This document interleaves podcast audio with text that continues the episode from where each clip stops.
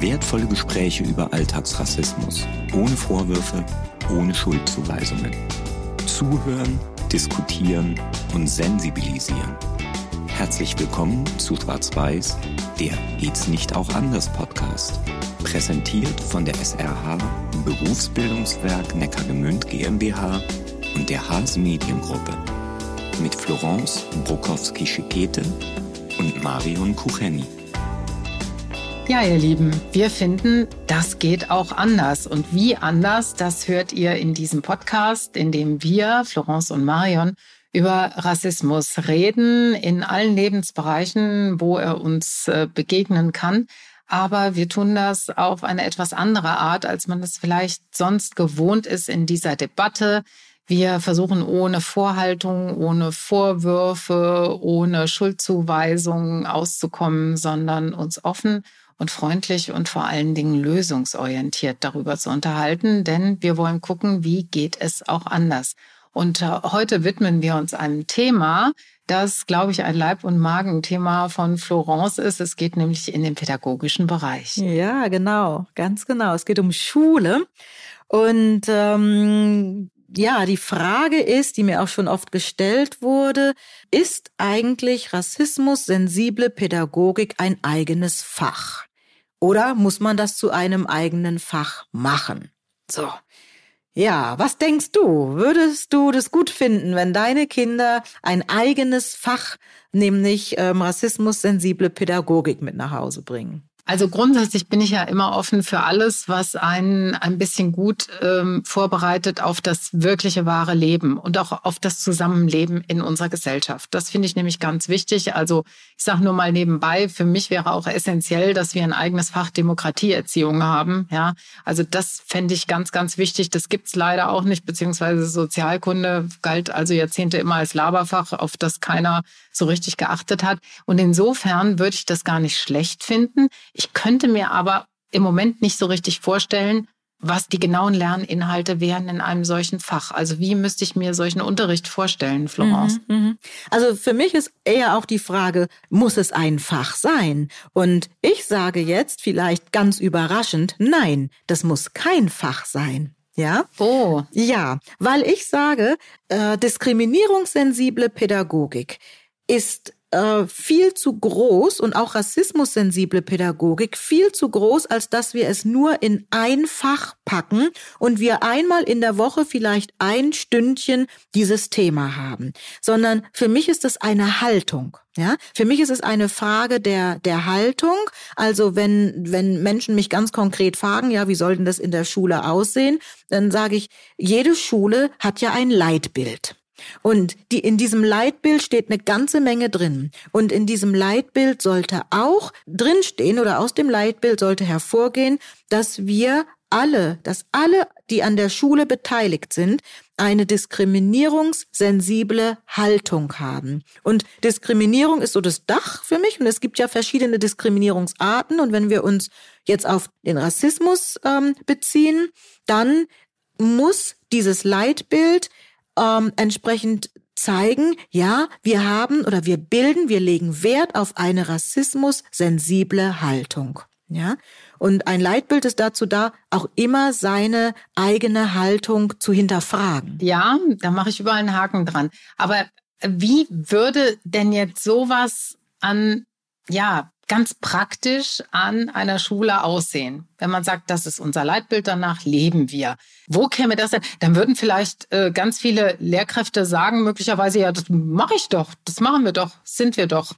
So leben ja, wir doch. Äh, so gut, unterrichten, also unterrichten wir, wir es ja. wirklich. Also das ist, wie gesagt, nicht nur, dass wir, dass wir jetzt eine Geschichte uns zum Beispiel nehmen und ähm, an dieser Geschichte, ähm, da, da kommt vielleicht der, der Protagonist ist vielleicht äh, schwarz, ja, und und erzählt also seine Erfahrung und jetzt ähm, arbeiten wir mit der Geschichte und irgendwann schreiben wir vielleicht noch eine Arbeit und prüfen ab, ob die ähm, Jugendlichen, ähm, die Kinder und Jugendlichen den Inhalt der Geschichte verstanden haben oder oder wiedergeben leben können. So, und dann gehen wir zum nächsten Thema. Sondern es geht eher darum, zu sagen, wie, wie gehen wir miteinander um? Ja, wie leben wir miteinander? Ähm, gibt es Situationen, wo jemand äh, diskriminiert wird? Also, dass wir offen sind zu gucken, passiert in unserem schulischen Alltag etwas, was möglicherweise jemand anderes diskriminiert, eben diskriminiert aufgrund seiner ethnischen Herkunft und das müssen wir reflektieren, ja? Das müssen wir gemeinsam reflektieren. Also immer und in jedem Fach und in jeder Situation.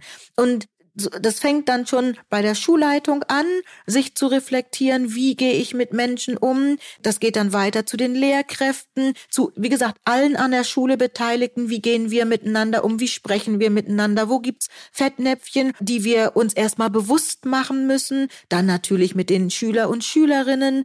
Dann geht's auch weiter, wie sehen unsere Schulbücher aus? Da haben dann die, die Schulbuchverlage eine Aufgabe. Haben wir da Inhalte, die, die historische Dinge reproduzieren, ja, historisch negative Dinge? Also wie wird zum Beispiel ähm, Afrika in einem Schulbuch dargestellt, ja? Sprechen wir noch von Indianern? Welche Begriffe benutzen wir? Gibt es Begriffe, die einfach andere Menschen kränken, wo wir sagen, es tut uns nicht weh, da Alternativbegriffe zu benutzen, ja. Wie werden Eltern, wie werden Eltern mit anderer, mit einer anderen ethnischen Herkunft, wie werden die in die Schulgemeinschaft mit reingenommen, ja? Und, und, und. Und das auch schon von der Grundschule an, ne? Also wir reden hier nicht nur über weiterführende Schulen. Im Gegenteil, wir reden sogar über die frühkindliche Bildung. Das kann, das muss im Kindergarten schon beginnen. Also was für was für Kinderbücher biete ich den den äh, Kindern an? Ja, dann haben wir natürlich auch die die Debatte, wenn es Kinderbücher gibt, die wir schon beide als Kind vielleicht schon hatten und wo Begriffe drin sind, die wir heute als nicht mehr appropriate bezeichnen, müssen wir diese Kinderbücher raussortieren oder müssen wir mit unseren Kindern einfach sprechen? Und diese Bücher in das Zeitgeschehen entsprechend reinnehmen und sagen, damals, als das geschrieben wurde und als die Autorin, der Autor so und so alt war, hat man die und die Begriffe noch benutzen dürfen. Heute machen wir es nicht. Was gibt's an Alternativen? Der Strubbelpeter, sage ich nur. Der Zum Strubbelpeter, Beispiel. ja. Mhm. Ja, ganz genau. Ja. Zum ja. Beispiel, ja. Haben wir eine Möglichkeit, Eltern ähm, die eine andere, also die Deutsch nicht als Alltagssprache benutzen und denen es ein bisschen schwer fällt, weil sie einfach vielleicht auch noch nicht so lange in Deutschland leben. Wie können wir die in das in das Schulgeschehen mit reinbringen? Auch umgekehrt. Ich sage immer Eltern, die Deutsch nicht als Alltagssprache haben, geht trotzdem in die Schule, geht auf Elternabende, nehmt euch vielleicht jemanden mit, der übersetzen kann. Fragt vorher die Lehrkraft, kann ich jemanden mitbringen? Vielleicht hat auch die Schule Möglichkeiten, da eine Übersetzung zu leisten. Ja, das alles gehört zur diskriminierungssensiblen und rassismussensiblen Pädagogik. Jetzt sage ich dir aber noch mal ein anderes Beispiel. Freundin von mir war eine Weile Lehrkraft an einer Brennpunktschule. An einer Brennpunktschule, ähm, wo also wirklich ja Schüler waren verschiedenster Ethnien, die, also Schüler mit Migrationshintergrund äh, machten da fast 80 Prozent aus. Ne? Und das waren also natürlich, ja, also aus allen möglichen Ethnien. Also es war wirklich ein buntes Gemisch. Und sie sagte, da ging es so zur Sache. Also diese verschiedenen, ähm, die Schüler aus diesen dieser sehr verschiedenen Nationalitäten, die sind sich so angegangen. Das hat solche, also da gab es äh, solche an gegenseitigen Anfeindungen, das, und das fand ich war der schlimmste Satz, dass man ab einem bestimmten Punkt als Lehrkraft aufsteckt und nur noch versucht, das Schlimmste zu verhindern. Was macht man in solchen Schulen? Was macht mhm. man da? Mhm. Ja. Das ist eine, eine, ja, eine große ein großes Thema, ja. Also ich habe ja jetzt eben schon ein bisschen gezuckt, als ich das Wort Brennpunktschule gehört habe, ne? Als Pädagogin. Sie hat das so gesagt. Sie ja, hat ja, das so ja, gesagt. Ja, ja, ja, das glaube ich. Der Begriff kommt nicht von mir. Das glaube ich. Und und das der Begriff wird auch noch äh, benutzt. Da ähm, appelliere ich auch, dass ich sage, da muss man aufpassen. Also der Begriff Brennpunktschule, ich weiß, der wird der wird so benutzt. Als Pädagogin denke ich dann manchmal, ups, was soll das sein? Und wenn dann so äh, dann beschrieben wird, ne, oh, da sind Kinder mit, mit ja, ganz verschiedenen ethnischen Herkunft, dann da sind schon zwei Begriffe zusammen, die finde ich nicht zusammengehören. Also Brennpunktschule, das, was die Menschen sich darunter vorstellen, und dann die Beschreibung, da sind äh, Kinder und Jugendliche ähm, mit mit äh, ganz vielen Nationalitäten da bringt man schon zwei Begriffe zusammen und problematisiert die, die nicht problematisiert werden dürfen. Also, wir haben also hier eine Schule, die anscheinend hochproblematisch ist. Ob die Jugendlichen jetzt verschiedene internationalen Her äh, Biografien haben oder nicht, sei jetzt erstmal dahingestellt. Ne? Also, oder umgekehrt. Es gibt auch Schulen, die haben viele internationale Biografien und sind einfach Schulen, an denen funktioniert es. Ja, so. Also das jetzt so, so, ne, so zum, zum Verständnis, so. Aber natürlich, um jetzt auf das Thema zu kommen, wenn ich verschiedene Nationalitäten habe, die sich möglicherweise nicht verstehen, das kann ein Problem sein. Also ich sag mal, die, die Lösung habe ich dafür nicht. Hätte ich die Lösung, würde ich in ganz Deutschland vielleicht rumreisen und immer dort die Lösungen bringen. Ne? Dann wäre ich ausgebucht.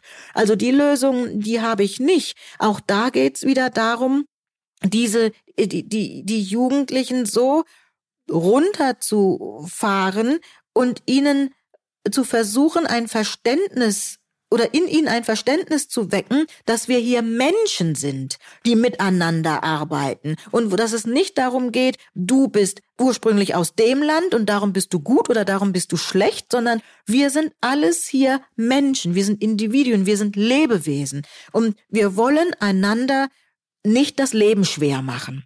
Ob das bei jedem ankommt, ist natürlich eine andere Sache. Das kann vielleicht von mir jetzt ein sehr romantischer Gedanke sein, kann aber sein, dass das einfach nicht ankommt, weil da auch wieder Gedanken ja manifestiert sind, die man mit so einem romantischen Gedanken, wie ich ihn jetzt vielleicht habe, oder so einer romantischen Ansprache, die man damit nicht nicht ähm, aushebelt. Ne? Aber letztlich, was willst du anders machen als es vorleben? Ne? Mhm. Also ähm, viel mehr kannst du eigentlich gar nicht tun. Also ich glaube tatsächlich, dass es so ist, um das auch nochmal kurz aufzugreifen, dass an dieser Schule zwei Dinge zusammengekommen sind. Ne? Das ist zum einen, ja, ist es äh, eine Schule mit, mit, mit Schülern aus, aus, aus vielen Nationen, also verschiedener Herkunft. Und äh, das sind alles Schüler aus Familien, die ähm, äh, einkommensschwach sind. Einkommensschwach, ja. Also diese beiden Dinge sind zusammengekommen. Und das macht diese Lage natürlich dort besonders brenzlig. Mhm, so. Mhm, genau. Dann kann man sich fragen, ähm, was, was ist das Hauptthema? Ist das Hauptthema das sozioökonomische Thema? Ja, oder ist das Hauptthema ähm, die Nationalität? Hm?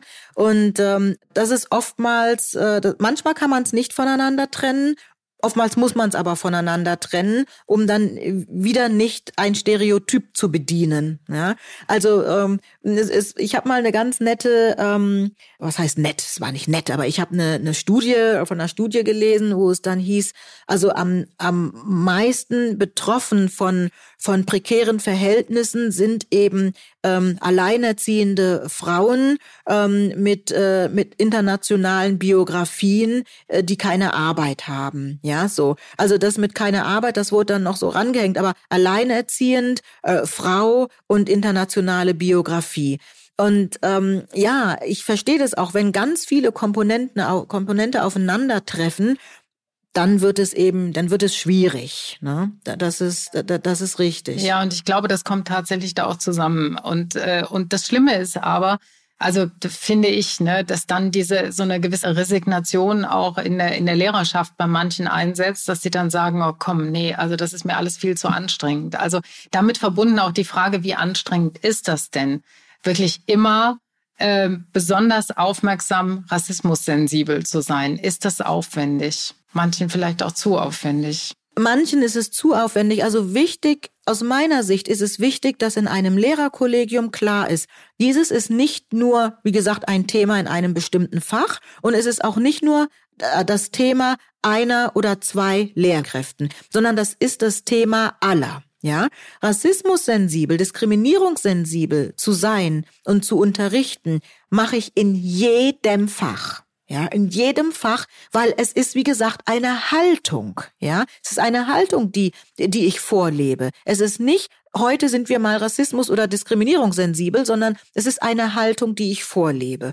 Und die kann ich, die muss ich auch nicht nur an an negativen Dingen vorleben. Also nicht nur, wenn etwas passiert ist, dass ich sage, oh, Momente mal, wir wollen doch hier diskriminierungssensibel sein, sondern das äh, sollen wir ja auch positiv ähm, beleben. Also wir holen uns zum Beispiel auch Spiegelbilder in die Schule. Also entweder haben wir das Glück, dass wir ein diverses Kollegium haben wobei auch die Kollegen und Kolleginnen nicht immer als Beispiele dienen wollen. Ja, jetzt haben wir, was weiß ich, den die Kollegin Brokowski und die dient jetzt mal hier als Beispiel eines schwarzen Menschen. Das will man ja auch nicht, ja. Oder der Kollege Ahmed dient jetzt als Beispiel für für einen Menschen mit türkischer Herkunft. Das ist ja Quatsch, sondern äh, wir haben erstmal ein Kollegium. So und wenn jemand selber sagt, ich diene als Spiegelbild und kommuniziere das auch, dann ist es ja, ist es okay. Aber wir wollen hier nicht ähm, am lebenden Objekt lernen. Ne? Das, ähm, das, das will mancher nicht. Und mancher, manche Lehrkraft sagt auch, ja, ich habe vielleicht andere Wurzeln, aber ich möchte, ich fühle mich überhaupt nicht in der Lage, da jetzt irgendwie ähm, der äh, Diskriminierungs- oder Antirassismusbeauftragte äh, zu sein. Das will ich vielleicht auch gar nicht. Ich will es auch vielleicht gar nicht thematisieren, weil ich mich nicht thematisieren möchte. Ne? Also da, äh, da muss man ganz, ganz sensibel vorgehen. Oder es gibt die Schulen, äh, die eben dieses Label haben. Ne? Ähm, ähm, Schule, Schule mit Courage, Schule gegen Rassismus. Das ist auch alles gut. Und die haben dann zum Teil auch Paten, ja. Ähm, da sage ich aber immer, wenn der Pate einmal äh, im Jahr reinfliegt und dann irgendwann wieder rausfliegt, das reicht nicht, sondern wir brauchen immer die Begegnung und, und wir müssen einfach im Alltag gucken, wie, wie können wir in der Schule unsere ganzen Individualitäten so zusammenbringen, dass es ein Miteinander ist, dass wir auch ein Miteinander lernen, miteinander leben können. Ne? Mm, mm, mm, auf jeden Fall. Hast du denn den Eindruck, ähm, das ist bei den Schulen im Wesentlichen dieses Bewusstsein schon durchgesickert, ähm, dass es sowas braucht und dass es wichtig ist und dass man sich als Schule dazu aufstellen muss? Dass es sowas braucht ja, ich denke, das ist einfach gesellschaftsbedingt, ist das schon in vielen, ähm, in vielen Orten angekommen, in vielen Bereichen angekommen. Aber äh, wo Schulen auch wirklich auch noch sagen, da brauchen wir Unterstützung, ist ähm, in der Frage der Umsetzung. Ja, also zum Beispiel, wenn es Konflikte gibt, wo wo äh, können wir uns da Unterstützung holen? Ja, ähm, wie wie kriegen wir das hin, dass wirklich sich jeder mit dieser Thematik auseinandersetzen? Es eben nicht nur ein Paar sind und die anderen sagen, oh, geh mir grad fort, haben wir gerade im Moment gar keine Zeit. Ja, also wie kriegen wir das hin, dass es wirklich eine in dem Leitbild ist und eine Haltung ist und nicht nur, ich meine, man kann ein Leitbild schreiben und dann sitzt es irgendwo auf der Homepage und dann ist es da. Oder wir gucken, dass wir regelmäßig die Dinge wieder in unser Bewusstsein kriegen, uns regelmäßig fragen, handeln wir auch noch danach, leben wir auch noch danach, ja? Wie, wie muss ich meinen Unterricht aufbauen, dass auch jedes, jedes Kind, jeder Jugendliche sich gesehen fühlt in seiner Unterschiedlichkeit. Und da haben wir ja jetzt, in dem Fall haben wir jetzt die Rassismussensibilität, aber letztendlich geht es um die Diskriminierungssensibilität und da wie gesagt, Diskriminierung hat verschiedene Formen, ja. Und es geht um Diversität zunächst einmal, ne? Und wichtig ist eben, dass man nicht nur ein Leitbild hat, so geht es denn dann vielleicht auch besser, dass man nicht nur ein Leitbild hat, sondern dass man es immer wieder abgleicht mit dem, was man wirklich tut und mit dem, ja, was der Unterrichtsalltag ist und bringt und äh, ja, was man da eben einspeisen kann. Also das nehme ich jetzt jedenfalls für mich mit. Mhm, genau. Und Schulen brauchen Unterstützung. Also wenn wir gerade bei Schulen sind, soll ich schon sagen, natürlich Schulen brauchen Unterstützung. Stichwort Fortbildungen, ja. Ähm, das können Schulen nicht nur alleine machen und das können auch, ähm, das können Lehrkräfte nicht alleine machen. Diese Thematik hat in der Ausbildung ähm, drin zu sein, also im Studium oder bei Erzieher, Erzieherinnen in der Ausbildung, dann in der sogenannten zweiten Phase, also das ist dieses Referendariat oder das Anerkennungsjahr und dann auch weiter in der Zeit, ich sag mal, bis zur Pensionierung, ja. Man kann nicht erwarten, dass Lehrkräfte nur, weil sie vielleicht einmal ein Seminar besucht haben und einen Schein gemacht haben, das bis zur Pensionierung dann, dann hinkriegen. Das geht nicht. Also sie brauchen Unterstützung. Ja.